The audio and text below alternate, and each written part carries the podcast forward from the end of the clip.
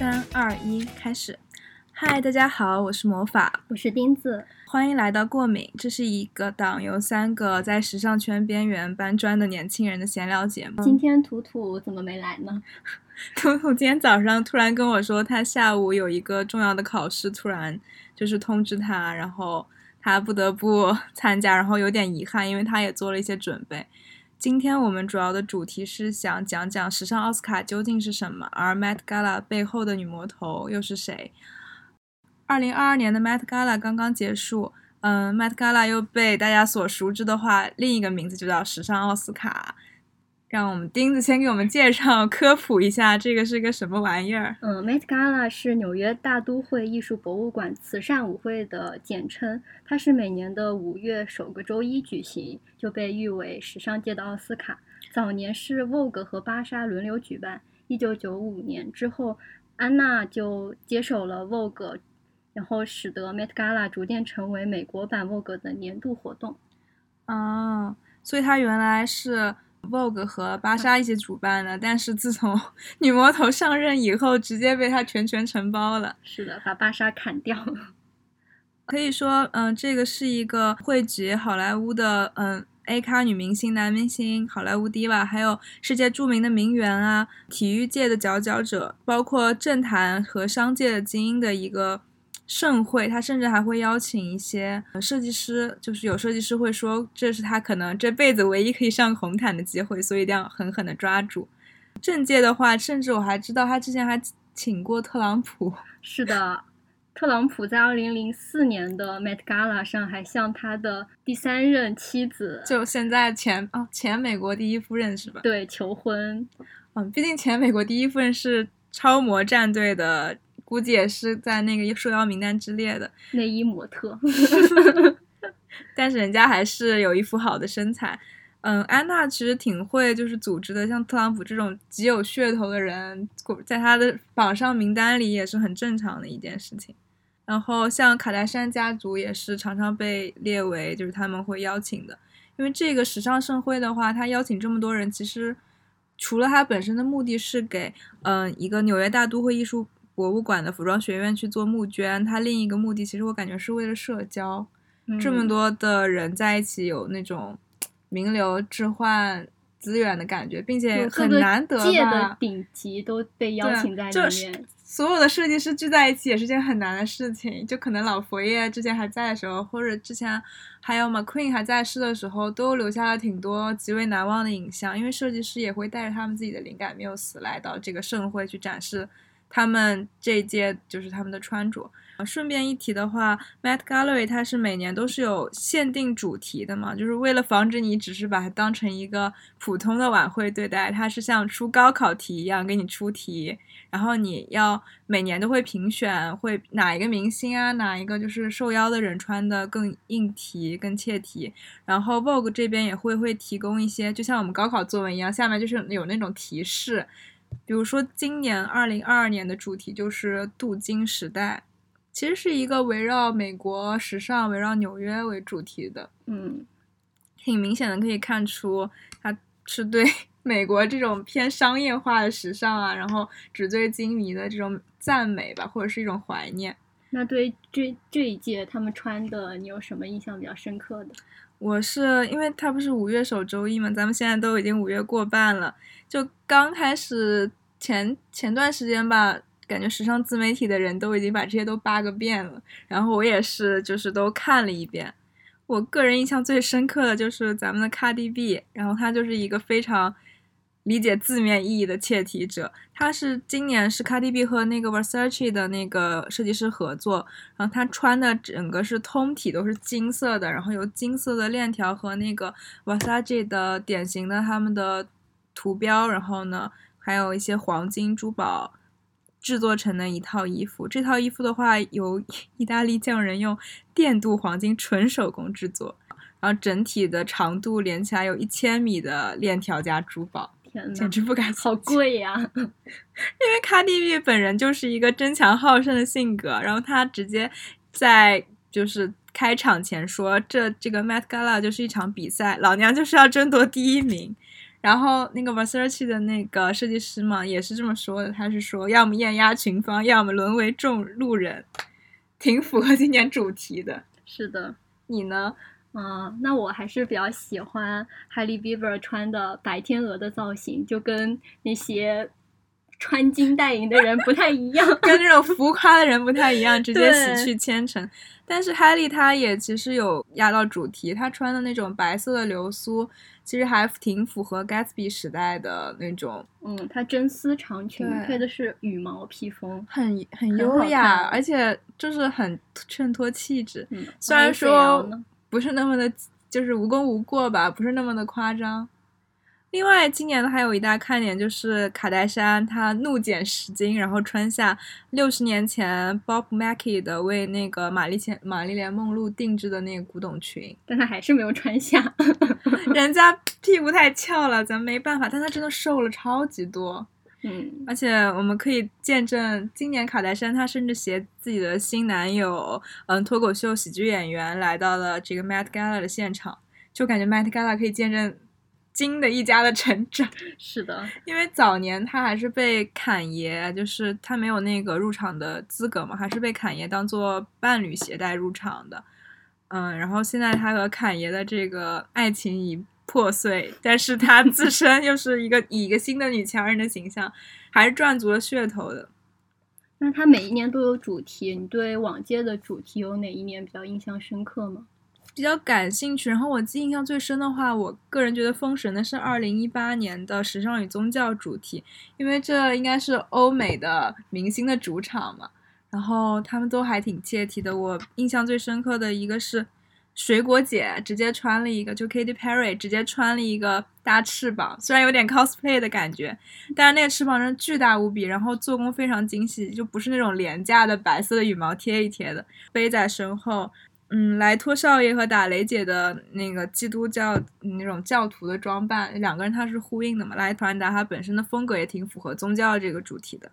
啊，另外就是呃，莉莉柯林斯她穿的一个黑色的，然后呢，她的眼角下面有一滴红色的那种泪，哦那个真那个真的印象深刻，太美了。然后那年的话，女明星都还挺切题的，而且你不嗯算就算不切题的话，她们也会在头上插一些那种锥子形的那种放射状的模仿圣母光环或者宗教类型的东西。其实我感觉我们就是插几根筷子在头上也可以 匹配一下，就是那那一届就不太容易做丑。那届是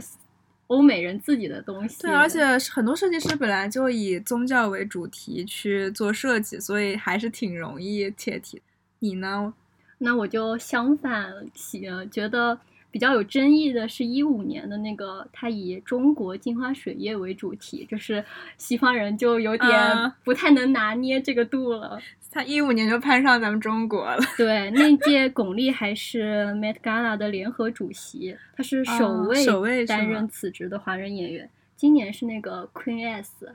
啊、是联合主席。咱们巩俐还是挺挺，就是在西方人认知中比较著名的女演员，因为她当年是《大红灯笼高高挂》还是哪一嗯部电影，成为西方人印象中最著名的几几部那个东方电影。是的，就对中国女性的嗯呃形象就是巩俐那样子的。然后正好有一部纪录片，五月首周一就是讲的是一五年他们整个如何策划这个展览，策划这个呃一五年的 Met Gala，里面有讲到那个。嗯，主要的策展人是安德鲁，然后我们发现安德鲁其实是 Tom Brown 的男朋友。因为之前钉子跟我讲了有这样一部纪录片嘛，然后我就是前两天也去看了一下，然后看到里面有一段他们在策划的时候，因为是跟中国主题有关，所以他最终是来有一段时间是来中国北京去宣传他们这次的活动的。Met Gallery 它不光是一个时尚的晚宴，它还要同时去举办一个展览。当你当时就是做这个中国镜花水月为主题的展览，需要有很多中国设计师的展品，并且要跟中国这儿做好一些就是各方面，包括政政治层面上面的沟通。嗯，然后他旁边就对当那个创意总监，我就看到他旁边的 partner 上面写着一个是那个 Tom Brown，我当时在想为什么要请 Tom Brown？他们只是好朋友吗？然后就觉得不太对劲。然后钉子后来跟我说，他也发现了这一点，然后在后面庆功宴上，对，他还亲了 Tom Brown。我说啊，欧洲人怎么这么开放？他居然可以嘴对嘴亲。我一开始没有想到，就是后来想想不太对，我就在百度上面去搜索了一下安德鲁的丈夫，结果没搜到，后来发现是就是谈了多年的男朋友嘛。然后两个人感情很好，然后 Tom Brown 一直也支持安德鲁在 Met Gallery 和就是大都会博物馆的这边的事业，就一不小心挖到了一个八卦。对，然后他还安德鲁还在这个纪录片里面穿了十几套 Tom Brown 的衣服，哦，是的，都是 Tom Brown，就可能从他衣柜里偷出来的 对，就两个人都比较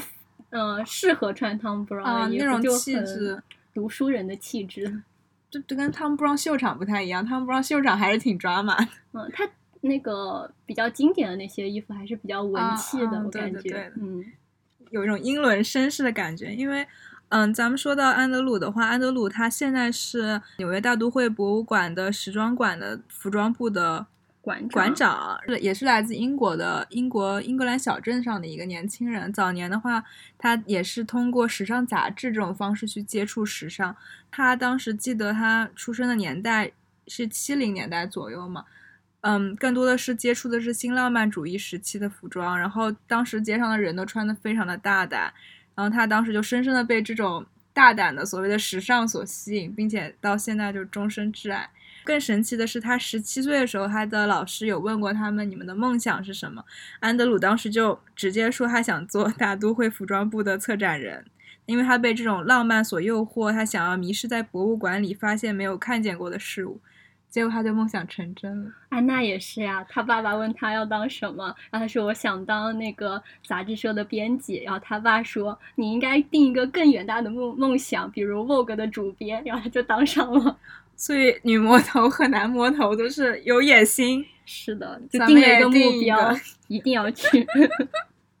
然后这部纪录片主要是比较有让人思考的点，它又提了两个问题，一个是现代中国文化是什么？嗯，西方人对中国的印象一直都停留在青花瓷呀、龙袍呀等等上面嗯，，还有一些龙的配饰啊。是，的，关于这个刻板印象，就有中国记者去问他们，就是你们是不是就是西方人对中国的刻板印象就是这一些东西？问他们为什么不可不展示一些现代中国的文化？为什么一定要去展示那些古代的东西？然后就让我们啊思考现代中国文化是什么？对，因为你说让我们脑子里想象出中国文化，虽然我们肯定跟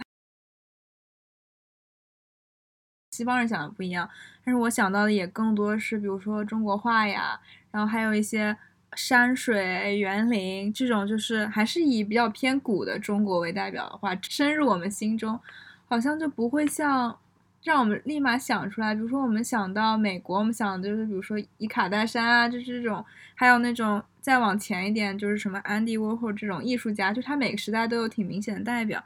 嗯然，后美式时尚也是我们有一个大概的对，印象。你知道它是一个偏商业化的，然后英式的话，你有一个大概印象，对，是不是因为咱们中国人太多了，可能 太多元化了，蓬勃发展？那因为这部纪录片是拍在二零一五五年的吧？我感觉如果当今的话，还是有一些新的品牌，像我个人比较喜欢的乐琪琪嘛，就是挺代表东方现在的时尚审美的。就是新中式。对，新中式，然后又很精致，但是就可能还没有形成一个完整的，或者说有一个特别强大的设计师的崛起。就提到中国设计师的话，嗯，我们会提到挺多平起平坐，但没有那种像老佛爷啊，或者是 McQueen 这种，就是让殿堂级的，对殿堂级的。就是日本那边还是有像川久保玲嗯这种、一提就，就是他们都是在国际上比较被认可的。嗯嗯，对，嗯，我觉得嗯那个一五年的纪录片里面，它主要是讲到了郭培，就是他做的中国文化的衣服，也他其实也是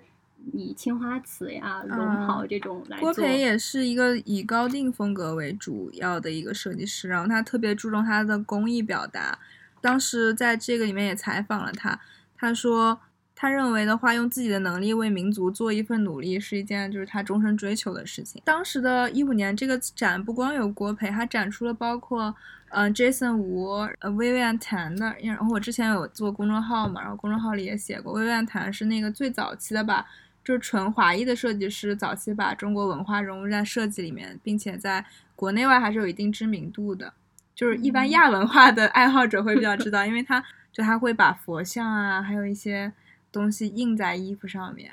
就也是挺致力于把中国的文化推 推广出去的一个。他是一个香港设计师，然后后来也是转到了美国去，就希望有这样的设计师越来越多吧。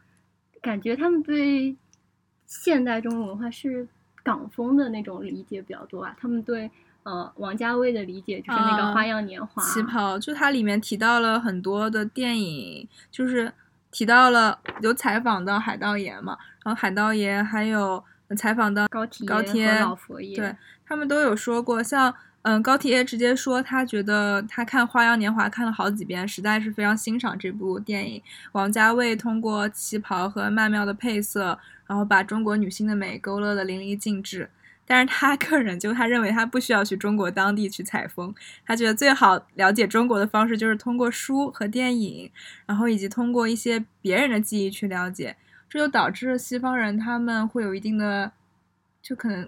更加加以自己的幻想去创作。然后还有一个问题就是时尚是不是艺术这个话题，他也访问了高体耶、老佛爷和海盗爷，然后他们好像。嗯，海盗爷就说：“你问这个问题，如果我自己称自己是艺术家，未免有点太无聊了。”但问到老佛爷的时候，他就说：“其实自己只是一个裁缝，香奈儿女士呀、朗文女士呀，也都是就把自己当成一个裁缝，他并不觉得自己是艺术家。可能就是这种是，嗯，呃，外界看来觉得他们衣服可以做到是艺术品，但是他们自己不觉得，自己觉得就是。”我就是做衣服的人。我觉得海盗爷的话，他的设计理念，包括他自己个人风格，其实就是一个艺术家。他有说过，他喜欢去用裁剪表达嘛。他每开布，他都有不同的感受。比如说像什么水银般液态的油，或者是像甘草，对于他来说，他的创作就是冥想，然后摆弄纹理、形状和量感，这种感受就很像艺术家那种虚无缥缈，就是。只可意会不可言传的感受。它以中国为灵感的一些系列的话，也是有很好看，真的很美。但是我觉得比有些中国设计师做的中国的好。对，他不会生搬硬套中国元素，他是在他的理解上去加上他自己西方的幻想。就是他自己说，他不认为他需要去重建中国，也就不是说去复刻一个旗袍就可以了。他认为他是要在中国他自己对中国愿景的幻想中去设计，他想去创造一个虚拟的角色，去体会他在烛光下的模样。就是他这种思想就非常的梦幻，嗯，再加上个人的创作风格，就是挺像幻想，就是艺术方面。另外的话，像。嗯，高贴的话，他认为服装是应该是跟当下的话题政治去息息相关的嘛。嗯，应用艺术，应用艺术。这件这个问题被讨论，也是因为大都会博物馆是一个博物馆，那很多去博物馆的人，他更多是会认为艺术品啊、藏品，就是平面的这些艺术，嗯，就才是真正的，就可能更高级吧。然后他们会有点认为时尚是浮躁的东西，再加上时尚是不停迭代的，对。就可能有点看不起，对任何和商业挂起钩来的东西就不是不是艺术。但是艺术这东西本来就很难定义。是啊，如果你说画，我画的画算艺术吗？我觉得你画的画现在不算艺术，但是如果给你搞一个框，我明天给你放到什么上海龙美术馆里，你就是当代新艺术家丁。就有些。服装不是艺术，是我们可以理解的。对，但是如果就是我穿的卫衣像个框，挂挂在美术馆里，它算艺术吗？就是那现在钉子身上穿的，就是描述一下是件纯黑色的、很普通、非常素的卫衣，就没有任何的设计点。但是如果我们今天把它从他身上拿下来，然后拿几个大钉子钉在墙上，然后用一个喷漆给它喷一个它的地，那它是不是就是一个艺术品了呢？是不是？就是一种反叛的表达，用简约的语气表达反叛态度，所以这个话题还是要挺值得争议的吧？是的，艺术我感觉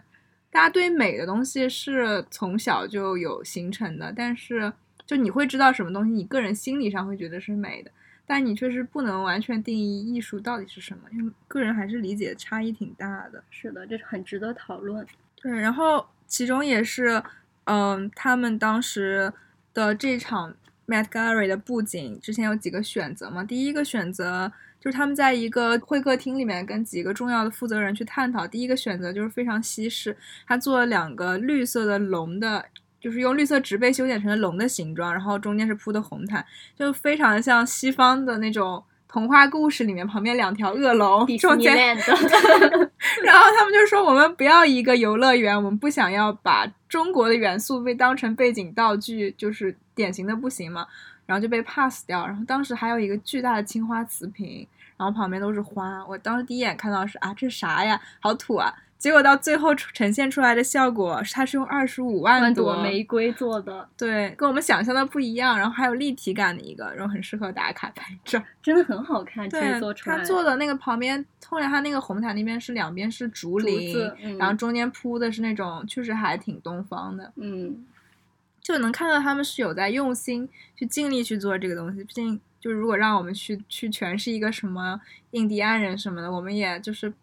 不了解的情况下，不太能完全感同。是的，就是感受到不同的教育背景吧。然后这部纪录片就主要是讲两部分吧，一个是安德鲁策划这个展览的整个过程，还有一个就是安娜温图尔。呃，策划晚宴的过程，嗯，他有确认名单呀，确认那个晚宴的桌子呀，甚至椅子、鲜花、叉子，他都要一一确认。他特别是那个名单，真的从头我也看到最后。就他们会拿一个白板，然后呢，可能提前几个月，我们就会拟，比如说今年五月份，打个比方，我估计他们可能 去年十二月就已经开始拟了，就是拟定今年要请哪些人，因为每年名单可能还是会有微调的嘛。是的。不太可能每年的人都一样，然后他会有那个标签，标签上面写好了你的名字，然后他会模拟那边的桌子的排列，然后用魔术贴贴的，可以随时把你 撕掉 out。钉子应该跟魔法在一起，然后谁谁谁的仇人啊，这两个人有仇，我们应该把他们 离得远远的。就他们还要考虑他们是否在这这个活动区他们是在一起的，那在下一场的话，他们是不是能靠得很近啊？或者是谁跟谁关系更好啊？然后就是两个品牌是不是有一些不可言说的这个不太好的关系，就是挺挺复杂的吧？是的，很复杂。而且安娜真的很严格，有她有一个编辑说谁谁谁要来嘛。然后安娜说，她确定她要来的话，你你要转告她不许玩手机，不要一直低头刷手机。我就有一种小学班主任，就是班主任盯着你，你竟然敢在这么重要的情况下玩手机，你太不尊重时尚。然后那一年也是邀请蕾哈娜，然后这个纪录片也讲了，就是当时邀请蕾哈娜有个插曲，因为她蕾哈娜演出的报价实在太贵了，比她，然后她是带的那个，对，她带的工作人员要比侃爷。多很多，然后预算要超过，让那纪录片是差十万美元，就无法告诉我们。然后后来是他自己，蕾哈娜是降降了价格的，因为毕竟这是一个慈善晚会嘛。对，而且蕾哈娜在上面唱她的成拿手曲目，她在那个后面晚宴时候的那个表演的时候，穿着一个红色的，然后也是绣了一些中国纹样的一个服装，而且她当时参加红毯的时候穿的是郭培的高定，就是虽然被称为山东天后的蕾哈娜穿的是一个像黄色煎饼一样的我觉得看起来还是挺好有一种黄袍加。身的感觉有蕾哈娜能 hold 住，能 hold 住，确实，就他们气场和自信度，虽然就说不上来的，能真的能 hold 住。虽然跟我们中国的感受不太一样，然后咱们中国女明星也派出了，就那届应该有不少去参加的吧？对，那个章子怡呀，嗯，赵薇呀，然后做个中国版的主编张宇啊，就蛮多的。嗯，不过他们就是没有外国人那么敢穿。我特别记得《欲望都市》的，就是女主，嗯，她穿的，我不我不知道如何形容她，她反正她挺努力的，可以看出来头上顶着一个巨大的，就是一个中式，对中式元素精致的那种大帽子。嗯，但是就怎么说，实在对于我的审美来说不是特别好看，但是真的很就是很努力，就有点像班里那种把所有答案都抄在纸上的那种同学的答题。但是可以看出他是做了功课的。对，然后这场就是安德鲁他也在一直就策划这个大都会的布展嘛，然后亚洲部的策展人也一直在提出，他希望嗯别人。不要认为这是一场炒作，他希望人们就是把更多的关注在知识上面，希望嗯把西方的时装带进中国的展廊，嗯不被曲解，不是只把中国的艺术当做舞台道具，所以他们其实还会挺重视这样的一个展览的排布啊，然后在那个亚洲艺术馆和服装部的两边有一个协调的合作，然后最终的话这场展的话效果是非常好的，它一共有八十万观众，然后展览的。观众的排名位于这个大都会展览的第五名，已经超过了安德鲁就自己的之前策划那场 McQueen 野蛮之美的那个展。嗯，然后最终这场 Mad Gallery 也募得了一千二百五十万美金。哇，你看他的那个办一场两点两百万，然后他 一千万，对，好赚呀。毕竟这是互惠互利。是的。然后就讲到安娜嘛，大家对她的印象就是。穿 Prada 的女王，然后这里面有访问到她关于你的前助理辞职，然后写下了这本书，你有什么看法？然后她就说，里面描述的女魔头其实实际上跟她不是完全一样的，她觉得这只是大众认为的她，然后她现在更多的是扮演一个大众认为她的一个角色，像一个就是铠甲一样，比如说工作铠甲，她穿上她就可以全情投入。所以安娜她一直以这个不拘言笑，然后戴着墨镜，然后留着一个那个爆波头，对的形象。然后这个形象就是她这个发型，感觉留了有三五十年了，就好像一直。但是我觉得就是好像就时尚界，你要让人记住，你就要有一个固定的。对，因为她手下有一个编辑叫 Grace 嘛，然后她就被称为红发女魔头。她就是也是留着那种像《哈利波特》里面韦斯莱家的姑娘那样的一个橘红色的一个。长的卷发就是和安娜坐在一起，两个人就是特各有特点。对你一看到这个哦，就知道是中国中国的前主编张宇之前不是也是？他好像也是一直是短发，对黑色的，就跟安娜其实有点 像，有一种 想模仿的感觉存在。是的。那我们之后是不是也可以搞个发型？啊，我一直很想，像老佛爷不很经典的，你一看到这个样子就能想到他。啊，对，他就可以把这个制作成玩偶啊什么的。对，之前我不是染了那个红头发嘛，我就想让他成为我的，对，成为我的标识。但是后来觉得 觉得好难呀，每次都要去漂去染。对的。其实安娜的话，我今天还看了一下，她是四九年出生的，就跟我的外婆年龄一模一样。但是没想到她现在还没有退休。还在岗位上面叱咤风云。他我看到就说问他会什么时候退休，然后就说如果我变得非常易怒的话，我就会退休。难道他现在没有吗？他可能觉得还没有到特别易怒。对，我们可以介绍一下安娜温特尔这个她的生平，然后是英国出生的人，然后他的父亲是杂志主编，然后他的母亲是美国人，所以他相当于混血。是的，然后呢，他的哥哥是在伦敦负责为中低收入者寻找住所，他的姐姐是致力于维护拉丁美洲农民的权 益，他的弟弟是英国《卫报》的政治版编辑，《卫报》全家都太牛了。对，《卫报》是和《泰晤士报》《每日电讯报》是称为《卫报》是很有名的英国三大报，就是他们一家人都是在做那种。我知道还有一个说他他爷爷是哈佛毕业的高材生，对，然后安娜就觉得可能他的家人们会觉得他的工作有点搞笑，就觉得他为时尚做成这样子。对，因为安娜温图尔的话，她十六岁就辍学了，甚至没有从中学毕业，也没有进入高等院校接受教育，完全凭着自己就是对时尚的浓厚兴趣取得今天成就。就好励志啊！但是他家的基因在，他应该也不会很笨。是的，他第一份工作应该也是作为编辑的爸爸给他推荐进去的。问到他的女儿，你以后会跟你妈妈一起在杂志社工作吗？然后他女儿也说他不会，他会去读法律，他不想在时尚界工作，他觉得时尚这么仇恨。也不是仇恨，他觉得这是个很诡异的行业，就觉得大家都 fashion is life，他觉得很奇怪。但是 fashion 就是 life 呀，我们就是诡异的。可能是他从出生，他妈妈就是女魔头，他接触到太多时尚了，接触到过多的各种正面、负面的各种信息。嗯，但是她最后不还是嫁给了意大利版那个主编的儿子？这直接是强强联手，有一种时尚界政治联姻的感觉。是的，就是他们被称为是最时尚的联姻。对，因为安娜就是现在担任主编的 Vogue 的话，也是被称为时尚圣经，发行了二十二个国家，其中最有名的就是意大利版的和美国版的。而安娜担任就是最主要主编的是美国版的嘛，然后美国版的话是主要是以最流行趋势做专业预测，引领全球潮流，偏商业化的，然后也有很多跟明星结合的一些相关。然后意大利版则是以艺术化的时装影像给读者华丽的视觉冲击。然后呢，是以高端时装并存的一个杂志，因为意大利就是重工的一个国家嘛。嗯，就是那个意大利版的 Vogue 主编 Franca，她跟安娜是一九八八年同一年被任命为主编的，一个是美国版的主编，一个是意大利版的主编。然后他们一定有一些暗中的较量。，对，然后安娜是一九四九年十一月啊出生，然后 Franca 是一九五零年一月，就他们俩还差不多岁数。一个是天蝎，一个是摩羯吧？我来看。是的，他们就是天蝎跟摩羯。太可怕了！Franca 跟我是呃同月同日，才一月二十号。未来要成为希望顶 Franca 了。那我怎么办？我得赶紧找一个双鱼座的。有 的有的，肯定有。哎，所以他俩其实应该，我觉得做时尚编辑他们就是都是得有工作狂的潜质。嗯，他们好像还是好朋友呢。那明面上肯定得是好朋友了。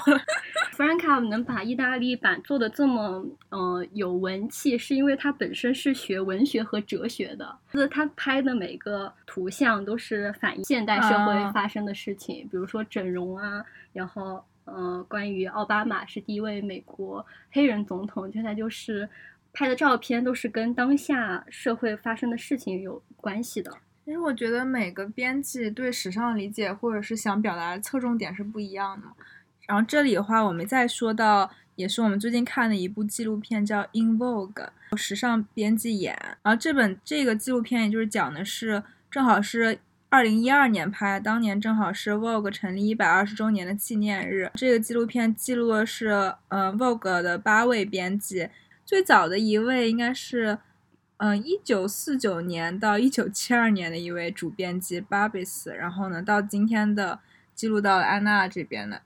就讲他们是如何有不同的审美，但是又同时都引领着 Vogue，或者特别是可以说是美国版的 Vogue，就是走向辉煌，然后一步一步的成为世界上著名的时尚圣经的一个故事吧。然后这纪录片里安德鲁也出镜了，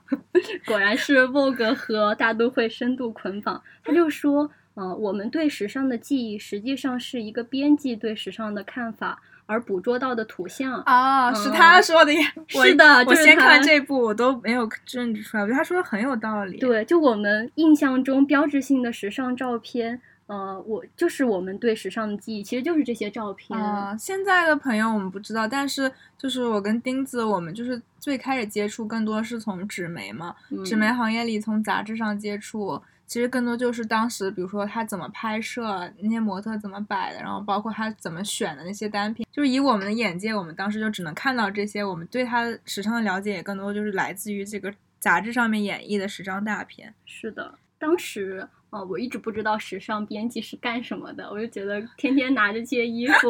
那些大牌穿着，然后去参加参加秀，写写文字就好了。就是也有提问时装编辑是干什么的，然后有提到这纪录片里面的编辑，他们其实都说都不知道。然后有些时候你让我形容，我只知道我做了很多事，然后后面一个人说：“哎，我觉得我好像又没有做很多事，就好难去界就定这是感觉像一个媒介吧，就是他是要去表达自己想要什么，然后要跟摄影师沟通、跟模特沟通、跟品牌、跟服装沟通，嗯，然后去达到最终大家都想去呈现那种一个艺术的视觉效果。嗯，一个图像，对，因为我真在上大学之前超级想做时装编辑的，我也是，我当时就是想，我做不了服装设计师，我就想做编辑。啊我是想做编辑，实在不行再去做设计师，因为我更想去接触那种各种华丽的服装，然后想去就是有那种合作协作过程嘛，不是想做一个只做设计的人。我就是还蛮喜欢这种从无到有，比如说像写作文一样，你构思了一个主题，然后往里面去。加你要想要的元素啊东西，你去跟谁借服装，你最后要找怎样的模特，你要找哪一个摄影师的拍摄风格更符合你想要的东西，然后最终你是要表达出来什么，是不是有一些呃政治的隐喻啊，或者是对环境的呼吁，就很有意思，感觉只有时尚才有这种能力去把这些都组合在一起吧。嗯，那你觉得你印象深刻哪张图片？你觉得哇，超级好，超级时尚？我我在这个纪录片中看到的话，每一帧其实都是 Vogue 的经典。但是我觉得记忆最深刻的是个编辑，他是做就相当于是一个他们每一周每一期要出一个最抓人眼球的图片。然后比如说著名的那个嘴唇和蜜蜂的图，然后还有那个模特脸上糊满牛奶的一张图，就是都是出自他手。他这个编辑的话，他当时为了拍那张嘴唇，然后上面有一个就是蜜蜂的图片，他严苛到就是直接从。选题确定开始，然后去去跑遍整个州的养蜂场去找怎样的蜜蜂，哪个品种的蜜蜂的长相更适合 拍在跟嘴唇放在一起，好像还要找最适合的嘴唇。对，然后有一个就大胆的模特嘛，就是完全不 care，就不介意这个蜜蜂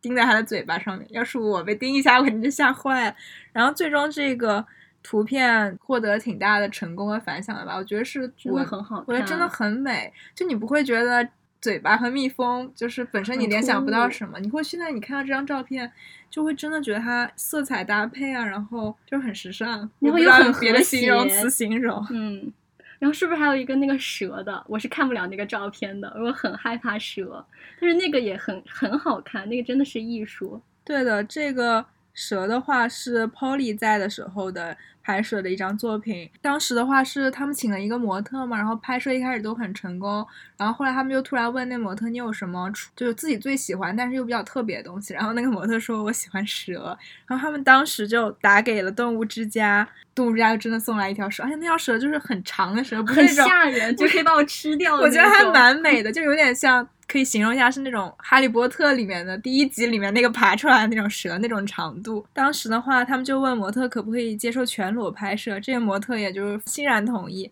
就是很神奇的是，也没有任何指导的情况下，那条蛇就是缠绕他的身体，然后呢，最终他的蛇是吐出自己的那种小舌头嘛，亲吻了他的耳朵，就是当时。摄影师按下快门的那一刻，当时的这个编辑 Polly 说他已经就是失语了，不知道说什么，感觉太震撼了。然后他最后悔的一点是他当时给这个模特戴上了一个白色的手镯，他说这是一个艺术作品吧，浑然天成。他这个白色手镯附加在上面，让它变成产生那种时尚的感觉。对，就是他觉得不需要有这种任何时尚的角饰，它就是最美的。啊，那真的也很震撼，但是我太害怕了，我不敢多看几眼。其实感觉编辑做的工作还挺多的，包括也是这个编辑叫 Polly 的编辑，他说他当时，因为他是一九六六年到一九九一年一直是做那个编辑。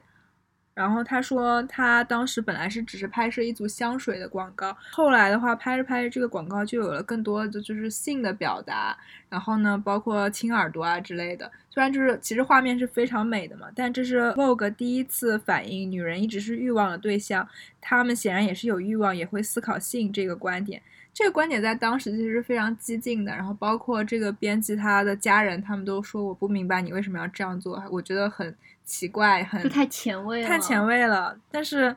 就很大胆嘛，因为它是一个以女性为就是主要消费群，也是它除了是让你穿上华丽的衣服，更多其实慢慢的逐渐会引导你不要去做男性的衣服品啊，然后你要去做自己，你可以去展现自己想要的东西。是的，然后我觉得我印象。最深刻的还是 Grace，因为她比我们比较近一些。对，就是我们刚刚之前所提到的那个红发女魔头。嗯，而且我觉得她是模特的，然后后面因为他出了一场车祸，就无法再为他们拍摄了，然后。慢慢转成做编辑，然后后面做成一个比较顶级的编辑，就他还是很有天赋的。他他跟安娜两个人打了一手好配合，他们相爱相杀二十年，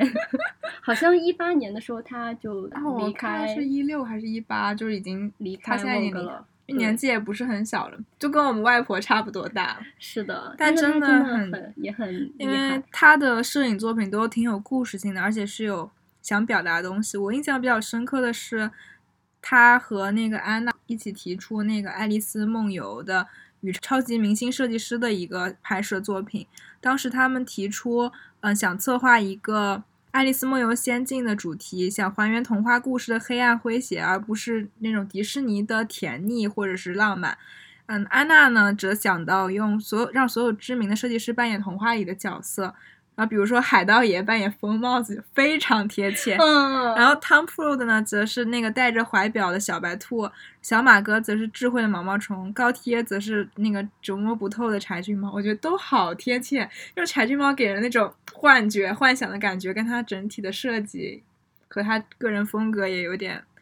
觉得这个策划太完美了。就感觉这个童话不是甜美的童话，带了一些神秘恐怖类的感觉。对，然后。嗯，这个的话也是第一次把设计师推到了就是跟明星、超级明星一个地位，然后产生了明星设计师这样的一个概念吧。因为现在大家在路上看到小马哥，肯定又会想，哦，小马哥要跟你合照。就是以前大家可能不会认为设计师是有这么高的地位，就是也是在这个杂志和拍摄推动下，当时他们请的是嗯，娜塔莉吧，就是。那个俄罗斯的，现在应该是嫁给 LV 公子的那个女模特，嗯，然后扮演爱丽丝，然后当时格蕾丝为了就是把这个拍摄好，提前几个月就看了不同版本的《爱丽丝梦游仙境》的手稿和书，也把这个东西寄给娜塔莉去让她体会她要扮演这个爱丽丝是一个怎样的性格、怎样的风格。然后，呃，Vogue 有一个很特殊的月份的刊是九月刊啊，嗯，它是 Vogue 的周年刊，同时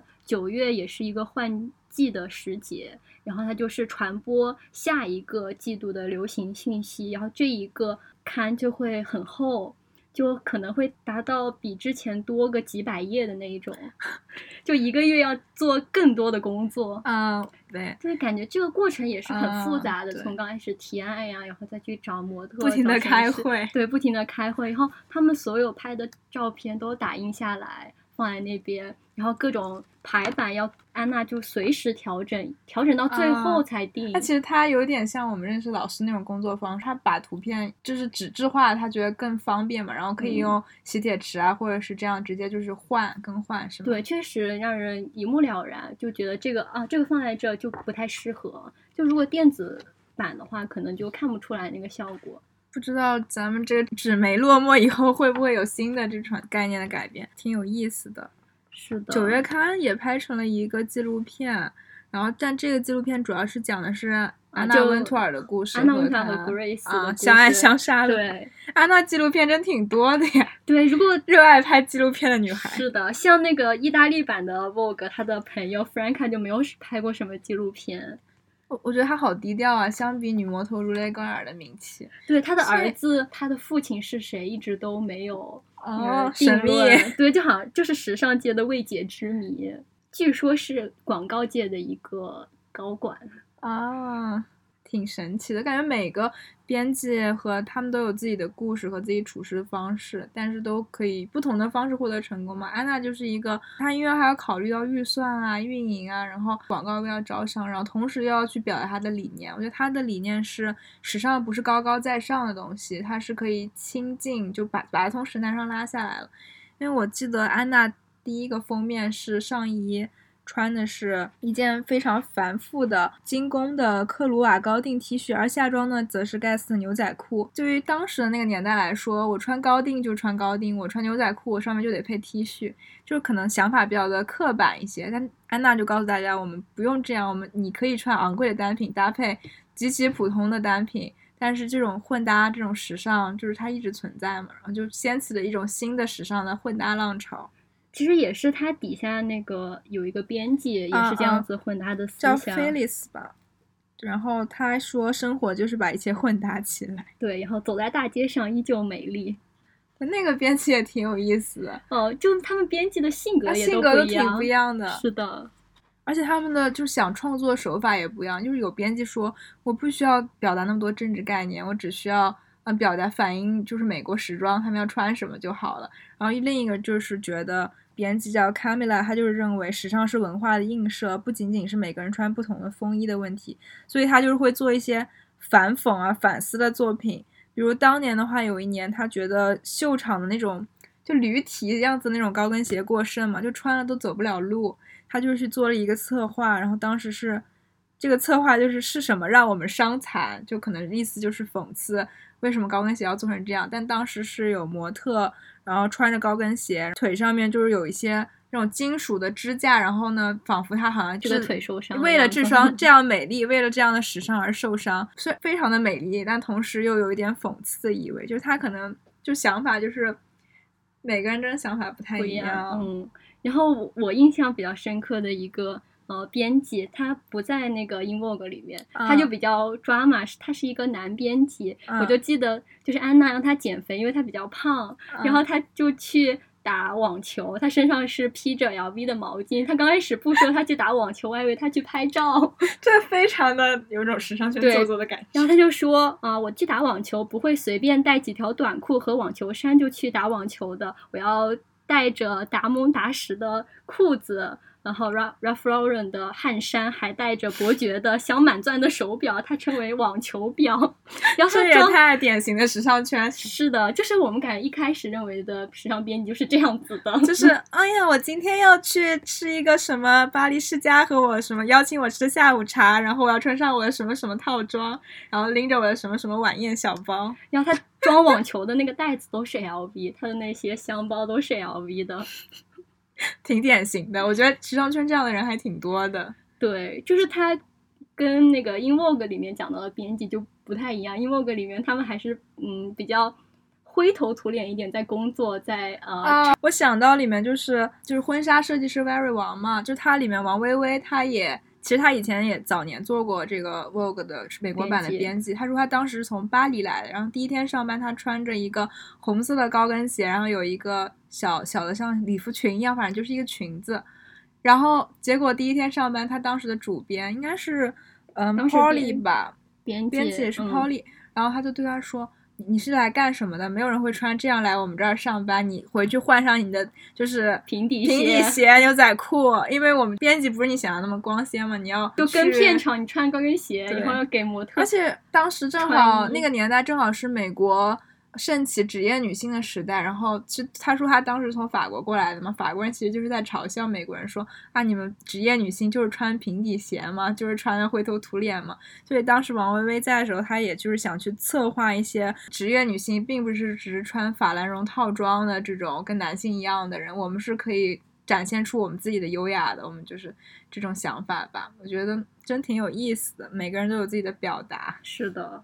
然后我看到那个九月刊的纪录片，觉得安娜真的也还是挺难的，因为她里面合作有一个摄影师，就是摄影师就是是艺术家，他又很有脾气，原本就定好了在一个罗马圆形的。剧场拍照，然后但是那个摄影师到那个剧场的时候，他拍了一两张，觉得啊这个景不好看，我不喜欢，他就没拍了，也没有跟安娜什么说，非常有艺术家脾气。对，然后到是到最后，因为他们在美国嘛，专门是去罗马去拍的，就这个预算已经很高了，然后他就没有拍几张照片，安娜就看到就说啊就这些照片嘛，给他打电话，然后那个摄影师说就这些，那怎么怎么处理的呀这事儿？就最后还是让那个 Grace 再去补拍了一套。照片，就提前两天。要是你以后工作接触这种事情，真的直接慌乱。是的，关键是你还不能说什么，就是这些都还挺有自己脾气的。但他又是大师或者说艺术家的话，你之后还要跟他协同合作，那你除非你自己的能力在他之上，你才能可能对他有一些评论。助理直接就害怕的不行。对，所以就是在这个之后，就问到安娜你什么时候会辞职，然后就说我变得易怒的时候，真的很生气。还挺神奇的。然后我记得还有一个比较有意思，也是之前我说到的嘛，每个编辑对自己的美的理解也是不同的，因为他们所出生的年代也不同。嗯，BOSS 的博斯他是最老的编辑嘛，当时拍摄二零一二年的时候，他已经将近一百岁了。他平时的日常装扮也是符合他当时所在的年代。他一直戴着一串珍珠项链。他说他从自己记事起，他的脖子上就有这串珍珠项链了。然后他的风格是完美、低调、优雅的。然后一直就是挽着一个蝴蝶的发髻的头，就是在后面。然后整个就是有，你可以想象吧，要偏香奈儿早期香奈儿那种风格嘛。所以每个人还是要有一个固定的形象，对，然后一下子能想起来。他当时接受采访的时候，正好是一二年嘛。一二年的话，嗯，Vogue 有跟 Lady Gaga 合作拍摄了一周年庆的纪念版的照片。当时就问他，导演问他，你觉得这个照片怎么样？然后他第一反应是因为 Lady Gaga 剪的也是一个有点像安娜的头嘛，一个 bob 头，嗯然后是染的粉色的，然后眉毛是漂过的，叉着腰的一个照片。问他你觉得这照片怎么样？他第一反应是这是男孩儿还是女孩儿？然后导演说哦这是 Lady Gaga，当时一二年 Lady Gaga 也是有一定的名气了。嗯，他直接说哦真难看，我当时内心在想，时尚圈真是一如既往的众口难调。因为当时拍摄这组照片的是 cos Goldman 嘛，他特意提及这是他最喜欢的一组照片。他听到了那个评价 "It's so ugly"，就应该 内心崩溃吧，毕竟是一个老前辈。是的，这部《In Vogue》时尚之眼的纪录片，最终还把从1947年至今的这几位最有代表性的编辑组在了一起，拍了一张照片。嗯，其实是不是从 Grace 开始是用明星上封面拍的？嗯，好像是，就之前之前都是以模特啊什么。当时女演员，女演员愿意，就是他们认为时尚还是肤浅的。就谈到我们之前提出的时尚是不是艺术，嗯，有一段时间超模时代也是由 Vogue 他把这些模特就通过大片的方式打造成了像明星般的存在。当时有采访超模时代的一位模特，他说当时的女演员都会说我们。见到女模特，我们都躲得远远的，因为我们是女演员，我们有内涵、有修养，我们要穿着白衬衫和牛仔裤，我们要带着我们的书本走在路上。就是可能他们理解中觉得时尚还是偏浮夸的东西，跟就真正有文化不一样。但其实可能他们还是不太理了解这个行业吧。对，然后有摄影师也是说他不喜欢拍女演员，因为女演员都端着，不能让他啊们展现真实的那个自己。对，我记得有一个是拍那个 Nicki Man 吧，啊、也是嗯就谈了好多次，他一直都不想拍女演员，然后最终终于谈成了。然后他就，呃，妮可基德曼就放下自己，真的就展现了原本的他就很好看那个照片。大家都对不了解的行业有些误解。对，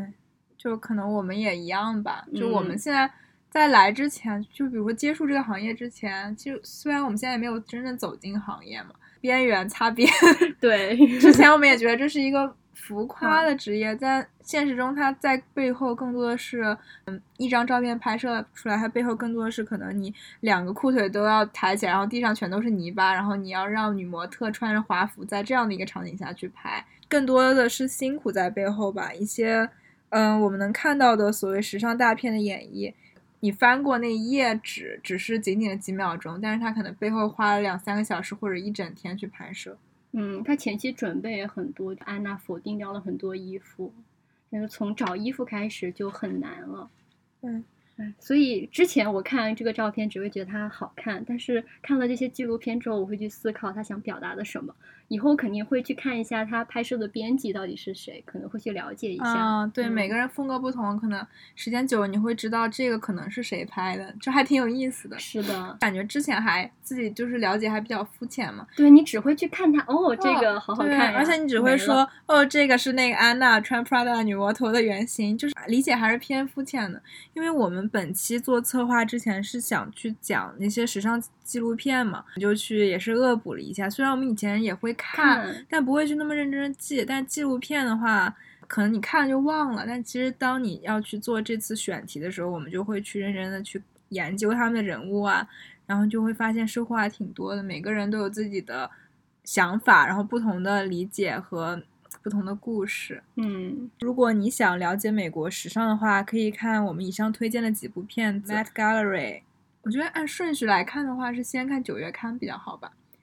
哦，但其实这里我要插一句，你可以先去看一部电影，叫《瞒天过海：美人计》，它阵容特别特别豪华，安妮海瑟薇啊、大魔王啊、蕾哈娜他们几个是准备在 Met Gala 上盗取价值一亿五千万美金的卡地亚钻石项链，它真的是这是不是安娜主主使让他们去拍这个电影 就他也是联系到 Vogue 啊？嗯有这以这个背景是对对，然后呃 Vogue 跟 Met Gala 就重现了。呃啊，真的 Met Gala 的红毯，让有些人对，有些人真的觉得是就是在有一年的 Met Gala 上拍的呢，但其实它是重现哦了。然后他真的有点吓人。对，真的很，他当时还特地做了一个主题叫皇家服饰，那个展也做的很好看，啊但是后面就撤了，就没有去说的我。都很想去大都会看展，哦，真的很蛮想就看完以后真的很想去博物馆。嗯，然后我们下来来推荐几对部。第一部就是两个电影是最开始的吧，《穿 Prada 女王》，大家如果感兴趣，应该还是要去看一下。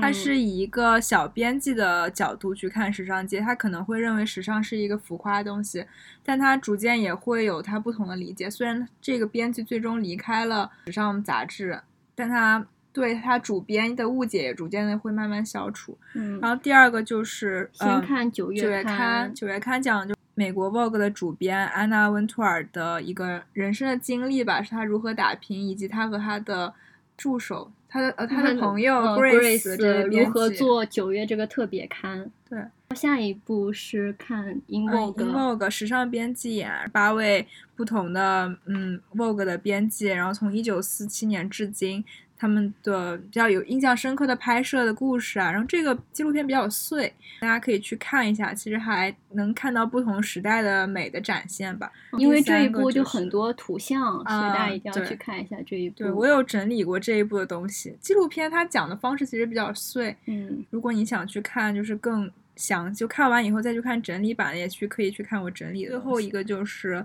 嗯 Met Met Gala 的纪录片，五月首周一。对，就感觉是都是以安娜，然后 Vogue 就是为一个中心点往外扩散的一个美国时尚。对，所以如果想嗯不太了解，但想要了解时尚的，可以以安娜为中心开始了解。就像安娜，你就可以拓展到意大利 Vogue，他们俩有亲戚关系呢。直接一个时尚版图的建立，是的，因为安娜的话，它典型的是代表偏商业和服装的一个时尚嘛。然后我们之后可能也会做一些慢慢的跟英国时尚设计师啊，包括欧洲、比利时的设计师。因为之前这周不是说看纪录片嘛，我就真的列了很多我想看的，然后一直都没有来得及看的。借此机会也看了一遍，对，啊，看了马吉拉的呀，然后还有呃西太后的呀，之后咱们有机会也可以继续聊到。嗯，好了，嗯，本期的节目就到这里，希望大家喜欢我们的节目，嗯，欢迎发评论，并且聊一聊你想听什么，我们想谈的，包括时尚圈或者生活方面的内容。可以给我们留言留言榴莲榴莲，想吃榴莲了吗？榴莲牛奶奶，可以给我们留言，嗯，跟我们一起讨论时尚是不是艺术呀对这种话题，我们也很想知道大家的想法。对，然后也可以加我们的这个小助手，直接我们可以建立一个就是讨论群，然后去聊聊大家想要知道什么。好了，本期的过敏就到这里，拜拜。拜拜。style don't have season. Nothing is demoted when it's great pieces, pieces, pieces, pieces. Nothing, nothing, nothing is demoted. Voilà, voilà, voilà. Easy.